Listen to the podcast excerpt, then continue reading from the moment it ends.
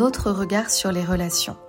Qu'elles soient amicales, amoureuses, familiales, les relations sont très souvent source de souffrance. Beaucoup de choses se sont cristallisées dans nos relations et des murs ont été dressés entre les uns et les autres à tel point, parfois, que nous n'arrivons simplement plus à être ensemble. Qu'est-ce qui crée cela? C'est que nous avons oublié que nous sommes la source et donc nous tentons désespérément d'aller nous remplir auprès de quelqu'un d'autre. Parfois ça fonctionne, car nous nous remplissons de ce qui nous manque de façon simultanée. Puis ça dégringole, car l'un des deux n'a plus besoin de ce qu'on donne ou ne nous donne plus ce dont nous croyons avoir tant besoin. En réalité, c'est ça une relation, un échange de bons procédés déguisés en histoire d'amour. Une relation est toujours intéressée, quoi qu'on en dise. Nous nous servons, entre guillemets, les uns des autres, en amitié, en amour et en famille. Ça vous fait froid dans le dos?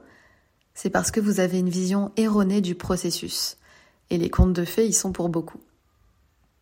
Alors, et si nous avions une vision plus consciente de ce qu'est cet échange de bons procédés et regardions cela dans sa version la plus noble, c'est-à-dire la contribution mutuelle? Car même si ça n'a pas vraiment l'air parfois, ce que nous choisissons de vivre dans nos relations est toujours une contribution à notre évolution. Seulement, sommes-nous capables de le reconnaître? Allons-nous laisser émerger les prises de conscience et voir les cadeaux cachés? C'est justement à ce moment que la magie opère, lorsque nous changeons de regard sur ce que nous vivons, sur l'autre, et que nous regardons vraiment ce qui est là disponible pour nous faire grandir. En séance, avec mes clientes, nous décortiquons les mécanismes des relations tellement dysfonctionnantes et souffrantes pour mes consultantes que nous voyons toujours à quel point les choix inconscients qui ont motivé la relation sont dans un but contributif et évolutif. Il en découle alors beaucoup plus de légèreté, bien sûr, mais surtout une posture responsable émerge, laissant sur le carreau celle de victime. Et bien sûr, de nouvelles possibilités se montrent. Alors à chaque fois que vous êtes en colère après l'autre, que vous le jugez, le rejetez, demandez-vous en fait à quoi cette situation vous invite? Est-ce que c'est l'occasion ici de comprendre que c'est uniquement sur vous que vous devez compter? Est-ce que vous êtes invité, poussé à vous affranchir de certaines dépendances affectives? Est-ce que vous pouvez choisir d'apprendre à vous aimer vous pleinement et totalement pour ne plus jamais dépendre du regard de l'autre Ou en tout cas beaucoup moins. Et si vous arrêtez de focaliser sur ce qui manque dans cette relation Qu'est-ce que vous pouvez reconnaître qui est déjà là? Autre chose. Si vous sortez de l'énergie du manque, de la dépendance et de la victime, quelle puissance est-ce que vous pouvez reconnaître en vous? Qu'est-ce que vous pouvez être ici, recevoir que vous n'avez jamais reçu Et aussi, si la source de tout c'est vous, alors la relation est juste la cerise sur le gâteau et pas une bouée à laquelle se raccrocher pour combler tous les manques. Les contributions mutuelles sont diverses et variées et parfois bien cachées. Parfois elles sont épisodiques ou durent toute la vie. Comme par exemple réhabiliter le féminin ou le masculin en soi, se reconstruire sexuellement, clarifier son identité sexuelle,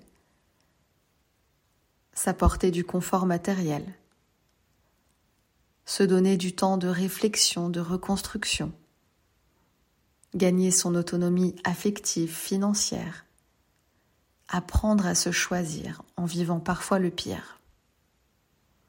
Comprendre sur quel mode relationnel nous sommes, ce que nous vibrons en observant ce que nous recevons.